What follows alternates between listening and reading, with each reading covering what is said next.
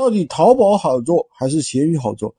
其实很多人一提提到电商啊，就要说我们做淘宝吧，做拼多多吧，做京东吧，或者现在最热的，对吧？呃，做抖店吧。但是很少会有人会提到闲鱼，这是为什么呢？因为闲鱼它其实是一个小众平台。那么我们为什么要做闲鱼而不去做抖店、做拼多多呢？因为那些是属于大电商、正规电商平台。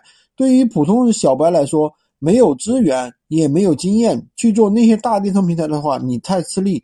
那些电商平台都是要有足够的几年的甚至十几年的一个电商经验，而且的话，人家可能有大量的一些资金，对吧？他去要资金干什么呢？去买推广，对吧？他各种保证金啊的支付啊都是要钱的。那闲鱼的话是不需要的。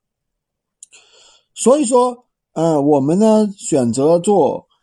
产品的时做赛道的时候，一定要选择适合自己的，而不是说选择一个大全而全的赛道，那些我们根本做不到的，对不对？反而会搞得自己很累，对吧？就像你本身只有一百斤的呃体重，你去举一个两百斤的哑铃，然后看上去是很美，但是呢，你自己达不到呀，对不对？所以说，呃，闲鱼呢，它是没有推广费。